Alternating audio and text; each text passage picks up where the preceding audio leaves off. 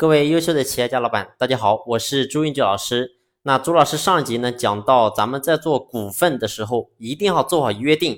那咱们真正在做股份约定的时候，我们要做好哪一些约定呢？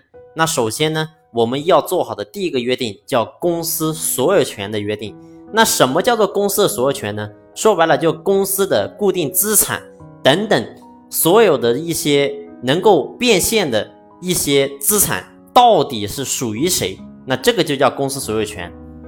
那你比如说你们公司的一些买的一些设备，包括说电脑、办公的一些用品等等所有东西，或者说如果说咱们公司买了厂房，那这个厂房也是属于公司的资产。那么它的所有权是属于谁的呢？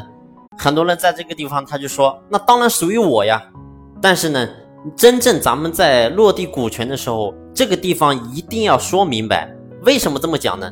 你会发现很多公司是两个人或者三个人一起合伙一起干这个公司。那真正的你会发现，一开始可能投入做这家公司的时候，投入本金并不多，可能就十几二十万，大家一起步。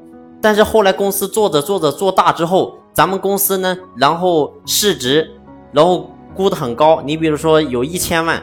然后呢，也买了很多设备，算下来所有这个设备的资产算下来呢，可能也有这个五五六百万或者上千万的这个固定资产。最后呢，另外有一个股东他说我要退出，那在这个时候呢，你会发现很多人说，哎，我这个公司我们是一起做大的，现在公司的固定资产值五百万，我占公司百分之五十的股份，那么我就必须要公司给我两百五十万的赔偿。那我才愿意退出，所以呢，在这个时候你会发现，如果说公司在经营的非常好的时候，这个时候如果突然要抽走两百五十万给到那个股东让他退出，那试想这家公司后面怎么发展呢？这是在好的情况。那如果说是在公司亏损的时候，这个时候这股东说我不干了，我要退出。如果说在这个地方你没有做好约定，你会发现这两百五十万你给他之后，公司可能就倒闭了。所以说，公司的所有权，咱们在干事之前一定要先做好约定，就要说明白这公司所有权到底是属于谁的。如果说有谁要退出，那这个所有权怎么去划分，这个非常的重要。因为呢，如果说你在这个地方做不好，很有可能真正到后面的时候会成为你公司发展的一大难题。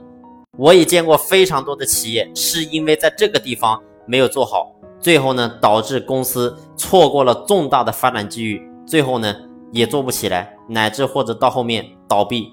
这是咱们在做股权激励、做股份合同合约的时候，第一个要说好的就是咱们公司的所有权。那第二个是什么呢？第二个就是咱们公司的决策权。